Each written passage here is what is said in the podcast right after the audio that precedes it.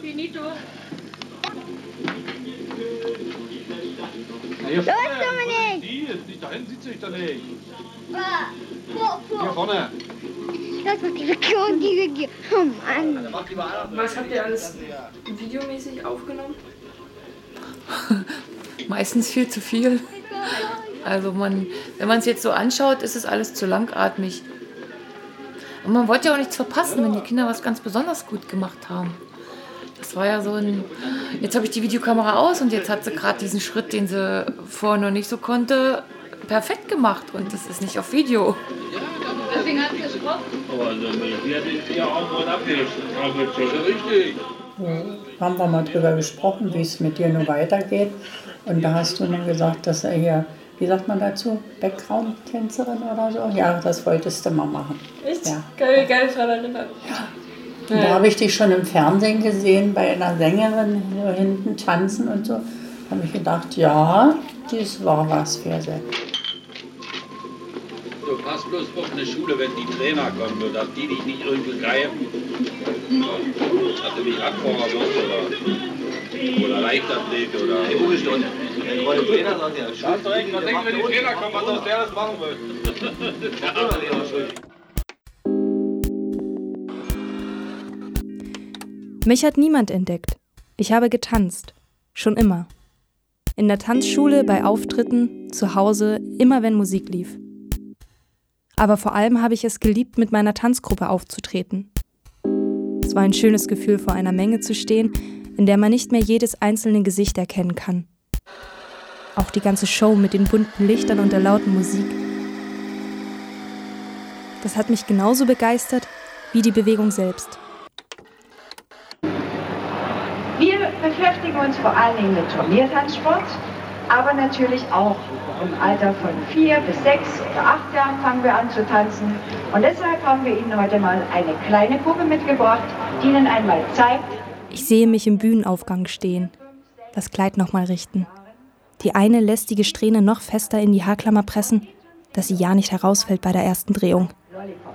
bitte drücken Sie allen die Daumen, denn die sind auch wahnsinnig aufgeregt, auf so einer riesen Bühne und vor so viel Publikum zu stehen, das ist schon gar nicht so einfach. Und dann raus auf die Bühne. Ein kurzer Moment Stille, Position einnehmen und die Musik beginnt.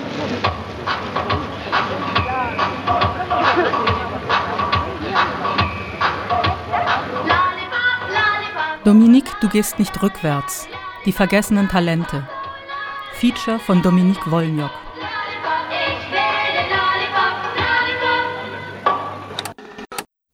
Jetzt tanze ich nicht mehr so häufig. Eigentlich gar nicht mehr. Und in einer Tanzschule erst recht nicht. Ich weiß nicht mehr, wann ich damit aufgehört habe und warum. Ich spule mich durch unendlich viele Videoaufnahmen. Was ich da im Schnelldurchlauf sehe, sind die ersten Erinnerungen an meine Kindheit.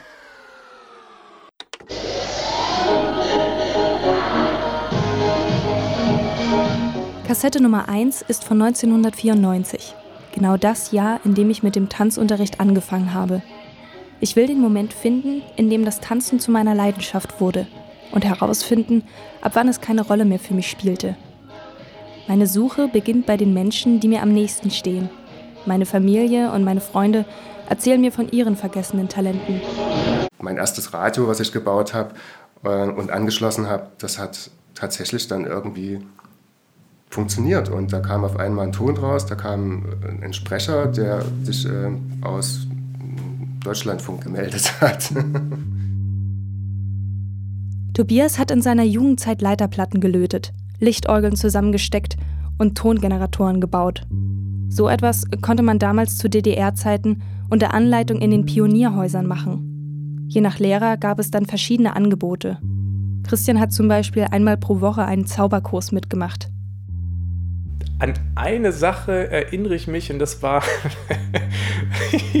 eine sehr lange Nadel, die man durch einen Luftballon äh, stecken konnte, äh, ohne dass der explodiert. Ich weiß nicht, ob die Zaubererinnung mir erlaubt, diesen Trick zu verraten.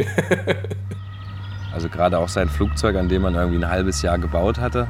Dann stehst du da auf dem Feld und weißt noch nicht so richtig, ob das funktioniert. Natürlich ist alles irgendwie austariert und es sollte funktionieren. Dann ziehst du das da hoch und siehst das erste Mal fliegen und dann ist schon ein geiles Gefühl auf jeden Fall. Irgendwie so. Ja.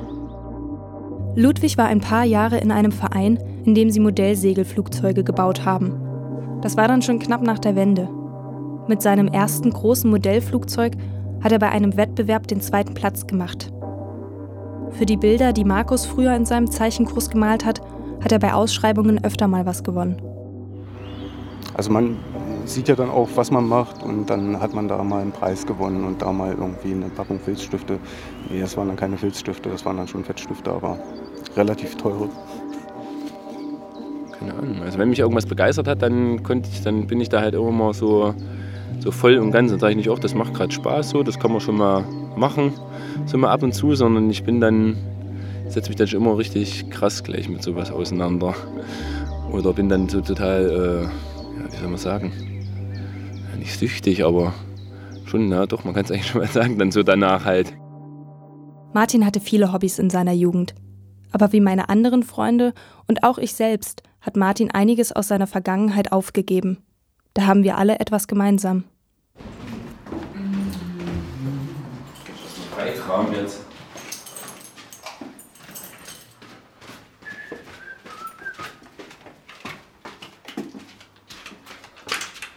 In so einem voll gebauten Keller. bin einfach damals mit dem Fahrrad so ein bisschen rumgefahren, halt mit Freunden und dann sind wir in so eine alte verlassene Sporthalle irgendwie mal reingefahren und da waren schon so zwei, drei Leute, die waren ein bisschen älter als wir und die hatten sich da aus so Europaletten so ein paar Stapel zurechtgebaut und sind da halt äh, schon so drüber gesprungen und haben sich so kleine Schanzen gebaut. Martin war Trialbiker. Dabei muss man mit einem Fahrrad Hindernisse wie Baumstämme oder Steine überwinden. Wenn die Füße die Pedale verlassen, gibt es Strafpunkte. Bei seinem allerersten Wettkampf hat er damals gleich gewonnen. Das hat ihn ermutigt, noch mehr zu trainieren. Ich bin dann halt nach Hause von der Schule, Rucksack in die Ecke und dann ging es los. Und wenn jetzt irgendjemand erst um drei konnte, dann bin ich trotzdem schon um eins oder so raus. Und mein Vater hat dann auch irgendwann entdeckt, dass das Einzige, was da wirklich zieht, wenn ich da gerade jetzt in der Schule mal nicht so mich angestrengt habe, dass das halt dass das Fahrradverbot war. Also der, der hat damals zum Beispiel auf Montage gearbeitet und hat dann auch das Fahrrad halt einfach mit auf Montage genommen. Ja, das war für mich das Schlimmste, was es gab. Ich zu eng, mein Keller.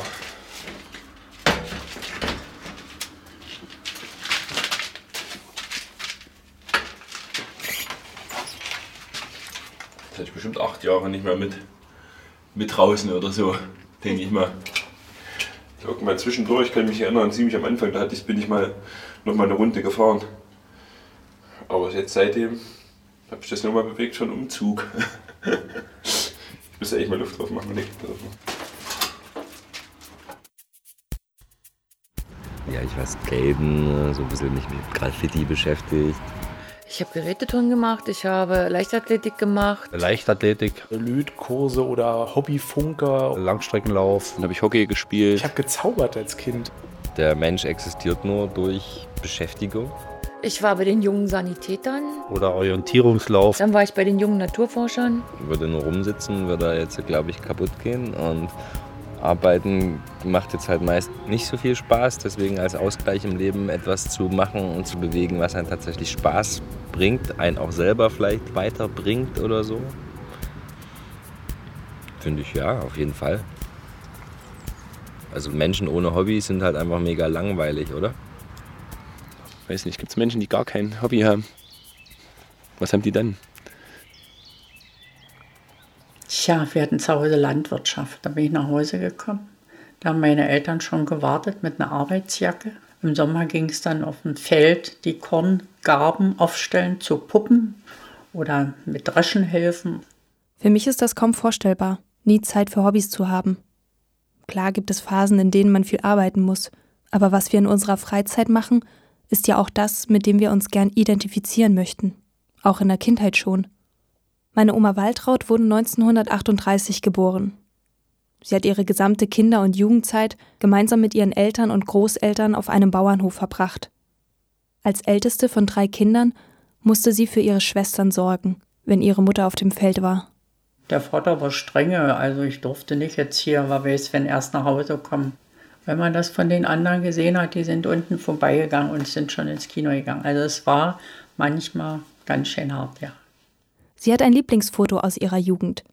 Sieht eigentlich sehr idyllisch aus. Vielleicht 20 singende junge Frauen im Blümchenrock und weißer Bluse. Davor ein Tisch, an dem drei Männer Zither spielen. Und ein Dirigent, der gerade seine Arme hochschwingt. Um den Chor herum stehen Birkenbäume. Das Licht scheint durch die Blätter. Am oberen Rand des Bildes hängt ein runder Lampignon mit einem Gesicht drauf. Das war für sie die schönste Zeit in ihrer Jugend. Das Singen beim FDJ-Chor. Man hatte, man hat sich richtig, ich sage mal, auf den, ich glaube, es war immer Dienstag, auf den Dienstag gefreut, dass wir da hingehen konnten. Und meistens war es auch so, dass, äh, wenn wir fertig mit Proben waren und so, dann hat sich irgendjemand ans Klavier gesetzt. Zum Beispiel meine Cousine konnte gut Klavier spielen, dann hat die Klavier gespielt, dann haben wir eben noch ein paar Runden getanzt hinterher. Und das hat Laune gemacht, ja. Kannst du dich noch an ein Lied oder an mehrere Lieder jetzt noch erinnern? Ja, ja, ja, man kann die anstimmen, ja. Was fällt mir denn da jetzt gerade ein? Was war? Habe ich denn einen Tag gedacht? Das haben wir schon lange nicht gesungen. Auf, auf zum fröhlichen Jagen, ja. Auf, auf zum fröhlichen Jagen, auf in die grüne Heid. Es fängt schon an zu tagen, es ist die schönste Zeit. Die Rehlein in den Wäldern sind schon vom Schlaf erwacht und Morgen auf den Feldern. Ihr Morgenlied war. Nee, die, nicht die Rehlein, die, die Vöglein im Walde sind schon vom Schlaf erwacht. Ja. So, und ich habe mir jetzt eine frische Batterie gekauft. Und äh, du siehst, die ist noch verpackt. Ich werde es jetzt vor deinen Augen auspacken und das Ganze ausprobieren. Ob das noch funktioniert. Hm, ich bin Fotograf, Fotografenmeister. Das sagt aus, dass das mehr aus dem Handwerk kommt. Äh, vorher habe ich was anderes gelernt. Also ich bin nicht jetzt ähm, zielgerade zu dem Beruf gekommen, sondern musste einen kleinen Umweg nehmen. Dass man in der DDR nicht immer das lernen konnte, was man wollte, weiß ich von meiner Mutter. Die wollte Goldschmiedin werden. Oder meine Oma, die wollte eine Lehre zur Schneiderin machen. Bei beiden hat es nicht geklappt. Tobias ist dann damals seinem anderen Hobby nachgegangen und hat Elektromechaniker gelernt. Also die Aufregung ist jetzt nicht ganz so groß wie damals, als ich das fertig gebaut habe. Okay, wir müssen es einschalten. Zack. Kommt erstmal kein Ton. Also es gab einen Elektrikerladen in Dresden, der, der hatte halt diese kleinen Bauteile angeboten. Und bin ich dann so mit einem kleinen Wunschzettel hingegangen und man musste sich dann tatsächlich in eine Schlange einreihen und ähm, habe dann so vorgetragen, was man, was man so haben will an Widerständen und Kondensatoren und Transistoren und Schaltkreisen und allem, was hier so drauf ist. Und einige Sachen, die waren erstmal nicht da, ne? also wie das üblich war. Dann hieß es, ja, fragen Sie nächste Woche nochmal nach. Und da war ich dann auch sehr dahinterher. Und irgendwann hatte man dann sozusagen den, den letzten Baustein dafür und konnte dann das Werk vollenden. Also möglicherweise lag es auch daran, dass, dass mir bestimmte Teile gefehlt haben, dass das jetzt nicht fertig geworden ist.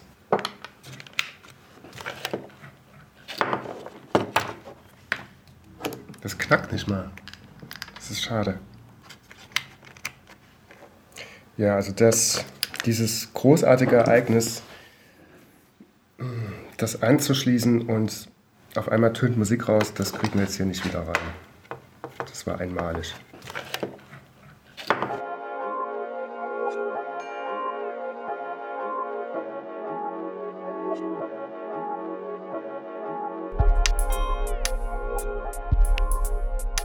Meine Eltern und Großeltern sagen, in der DDR war alles strukturierter. Da gab es keinen freien oder langweiligen Tag. Die Freizeit wurde nach der Schule in Arbeitsgemeinschaften organisiert. Und ausgebildet wurde man zu dem, was gerade gebraucht wurde. Mein Vater meint, es gab keine großen Möglichkeiten, seine Freizeit anders zu gestalten. Und wenn man mal nach Dresden oder Berlin fuhr, war es das Ereignis für die nächsten fünf Jahre. Nach der Wende änderte sich dann alles für meine Eltern. Wir waren froh, dass wir ein Angebot hatten für euch, Ja. was wir im Ort durchführen konnten, außer Fußball und Geräteturnen. Und äh, Tanzen war schon was Außergewöhnliches. Irgendwann kam dann die Musikschule Fröhlich dazu. Da stand fest, dass wir das nie machen, weil das machen alle. Und eigentlich waren wir ja immer bestrebt, ihr wart was Besonderes. Ihr wart unsere Kinder und wir wollten immer das Beste und das Besonderste für euch. Es war auch diese Übergangszeit. Es war diese Übergangszeit, wo die DDR aufhört, aufgehört hat zu existieren und wo wir äh, Bundesbürger werden sollten. Ja, wir mussten, wir mussten erstmal im Kopf klar werden, weil es kann ja nicht sein, alles, was wir jetzt hier 30 Jahre lang gemacht haben oder 40 Jahre lang, das war alles verkehrt gewesen und das war alles scheiße. Hä? Wieso das? Weißt du? Und deswegen, äh, und ihr seid ja gerade in diese Umbruchzeit reingeboren und ja, da waren so die vielen Einflüsse ringsherum, die neu waren und so. Und das, das war nicht ganz so einfach. Hallo? Hallo, Wer ist denn da? die Dominique. Was machst du hier?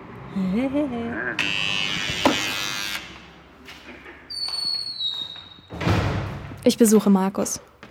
Der ist ein bisschen älter als ich und hat die DDR noch als Kind miterlebt. Sein Hobby aus Kindertagen hat er zum Beruf gemacht, zumindest für kurze Zeit. Jetzt studiert er etwas anderes und hat seine frühere Leidenschaft aufgegeben. Wo hast du die jetzt, die ganzen Materialien? Und Im Keller. Äh, die Materialien sind im Keller, da gibt es eine Kiste. Und vielleicht packt mich ja irgendwann wieder die Lust und ich kram in der Kiste rum und mache irgendwas. Lass uns doch jetzt mal rumkramen. Hm.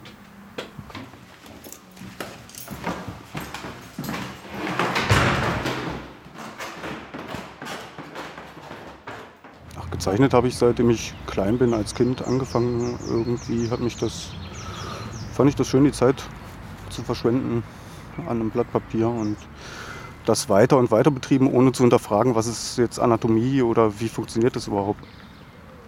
Meine Mutter hat mich damals zum Zeichenzirkel geschickt als Kind. Der Herr Grupe, so hieß er, der hat das geleitet. Dann sind wir da zu fünft mal zu siebt gewesen, also relativ kleine Gruppen und sind dann halt bei ihm ins Auto und sind durch die Natur gefahren, haben uns irgendwo einen schönen Punkt gesucht, haben dann gezeichnet. So, das ist die, die Truhe. Vorsicht.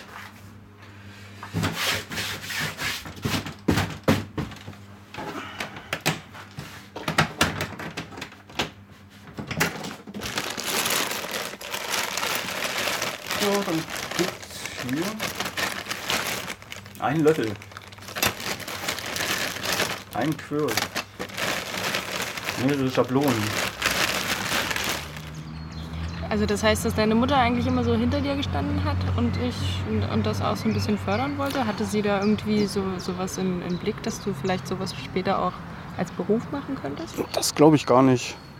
Das glaube ich eher nicht. Sie wollte mich fördern irgendwie und gucken und mit den Möglichkeiten, die es halt in dem kleinen Ort gab, in dem ich aufgewachsen bin, war das halt das. Ne? Und die Weitsicht gab es vielleicht auch nicht, dass da irgendwie beruflich was, also auch eine gewisse Unwissenheit einfach, was kann man beruflich daraus machen. Und dann stand ich dann halt irgendwann auch vor dem Punkt, mir einen Job zu suchen oder eine Ausbildung, einen Ausbildungsplatz. Und dann war halt diese Schauwerbegestaltergeschichte so eine Mischform, wo ein bisschen handwerkliches Geschick und ein bisschen Zeichen, Handwerk ist es ja dann auch mit einfließt. Und ja, jetzt nicht die super Berufswahl im Rückblick, muss ich sagen. Ähm, hier gibt es einen Klumpen Ton.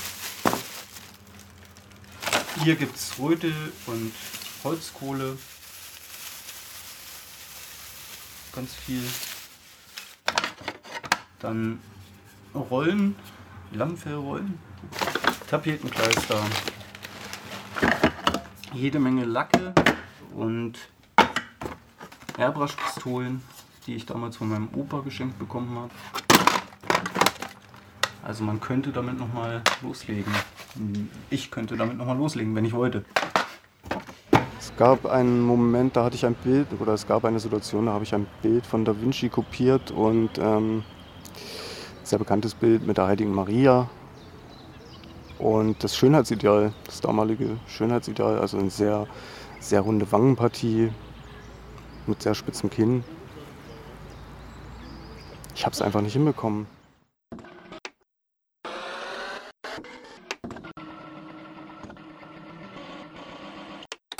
Wir tanzen. Nochmal gleich schräg zur Mitte, Jungs Rücken schräg zur Mitte ins Chassé. Jungs rechts zurück, Mädchen links vor. Und eins, zwei und drei. Absenken. Jetzt für die Mädchen alles rückwärts. Zwei Rückwärtsschritte Auf der nächsten Kassette werden uns neue Schrittfolgen beigebracht. Ich bin jetzt zehn Jahre alt und ein festes Mitglied in der großen Gruppe. Über uns sind nur noch die Ehepaare. Ich strenge mich an, um mit den anderen mithalten zu können. Aber ich bin sichtlich überfordert. Familie, du gehst nicht rückwärts. Du gehst dahin.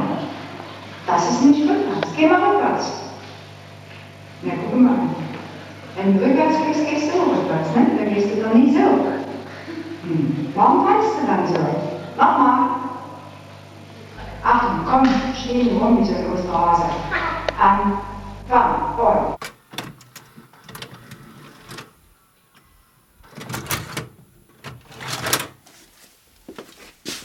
Ich hatte Spaß daran und sobald es aber dann ernsthaft wurde, sich damit mm, auseinanderzusetzen, ähm, bin ich dann meistens abgebogen. Habe ich es aufgegeben. Das hat sich halt einfach so ergeben. Man kam dann in ein Alter, wo man sich dann für andere Sachen interessiert hat. Auf einmal wurde es dann wichtiger, irgendwie cool zu sein. Und ich glaube, Zaubern war nicht so richtig cool. Ich glaube, es ist immer noch nicht richtig cool. Eine gewisse Unzufriedenheit gab es immer auf jeden Fall mit den Arbeiten, die ich selbst gemacht habe.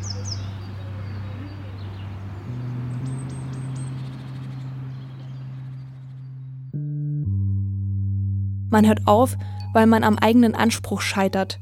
Und man hört auf und weiß gar nicht warum. Bei mir gibt es nicht den einen Grund, der mich vom Tanzen weggebracht hat.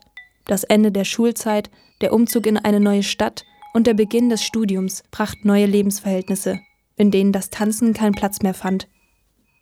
Aber ich habe es nie wirklich vergessen. Also ich will nicht auch nicht sagen, dass das nochmal passiert, aber ich kann jetzt auch nicht sagen, dass ich, dass das etwas ist, was ich gemacht habe in meinem Leben und es halt nie wiederkommt oder so.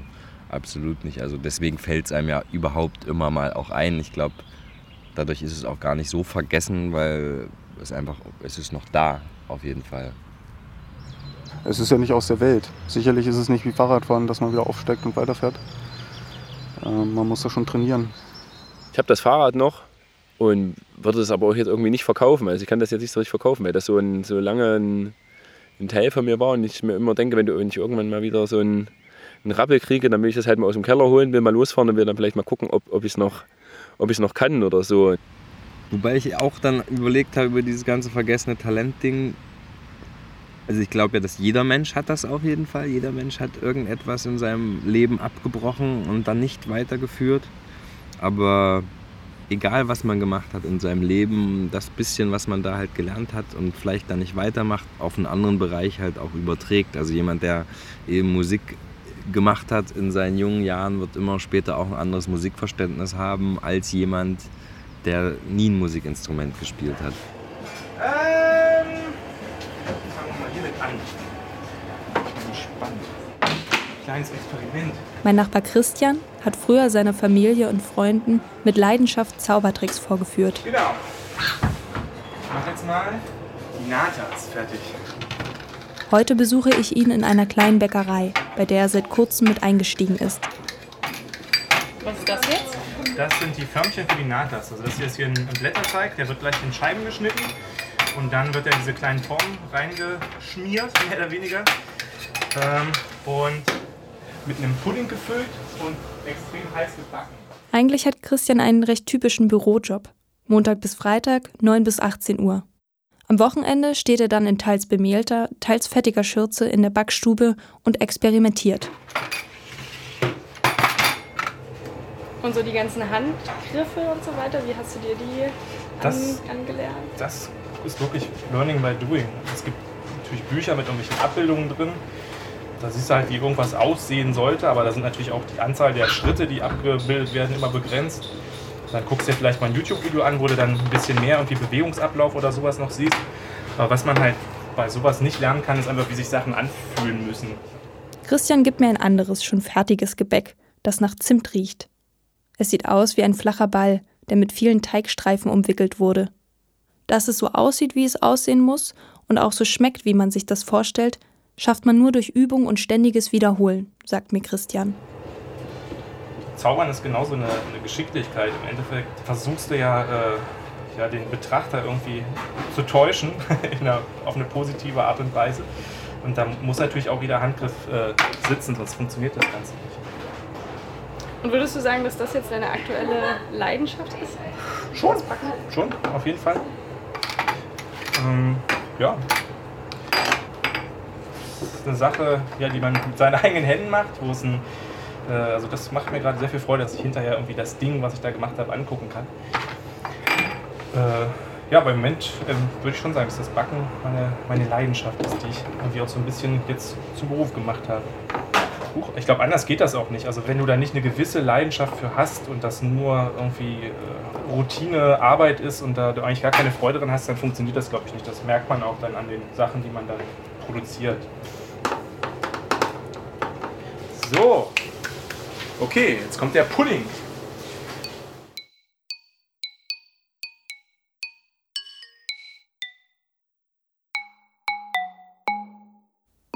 Die Leidenschaft, die ich damals fürs Tanzen aufgebracht habe, formt sich wahrscheinlich im Laufe meines Lebens noch sehr oft um und findet neue Arten ausgelebt zu werden. Es ist vollkommen normal, etwas aufzugeben. Jeder hat seine individuellen Gründe dafür. Es schadet aber nicht, an das zurückzudenken, was uns mal Spaß gemacht hat. Und dabei helfen uns die Fotos, das Fahrrad, der Tonklumpen, Kleider und Schuhe aus dieser Zeit. Wir heben sie auf um uns zu erinnern. Und vielleicht auch, um uns noch eine Möglichkeit offen zu halten. Meine Schwester Marielle erzählt mir am Ende unseres Gesprächs, dass sie noch nicht ganz mit dem Tanzen abgeschlossen hat. Sie würde gern auf ihrer Hochzeit einen Walzer tanzen. Ich will wissen, ob sie die Schritte noch kann. Also, ich glaube hinstellen, dann die Schultern erstmal gerade, dann die beiden Arme hoch und die eine Hand auf die Schulter vom Partner legen und die andere Hand so wie abklatschen an den Partner ran und dann über die linke Schulter gucken und so den Hals zeigen. So ein bisschen, als ob man ein bisschen angeekelt ist vom anderen. Und lächeln. Und dann muss man die ganze Zeit so bleiben. Und dann kann man das machen. Also oben muss man festmachen und unten bewegen. Dreh um, Ende.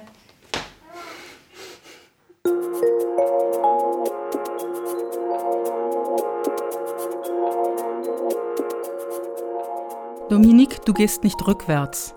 Die vergessenen Talente. Feature von Dominique Wolniok. Es sprachen Anula und Frank Wolniok, Waltraud und Marielle Wolniok, Martin Schneider, Markus Westphal, Tobias Adam, Ludwig Völker, Peter Krug, Christian Lukaschik und die Autorin. Musik Mario Weise. Eine Produktion des experimentellen Radios der Bauhaus-Universität Weimar mit dem Rundfunk Berlin-Brandenburg 2018.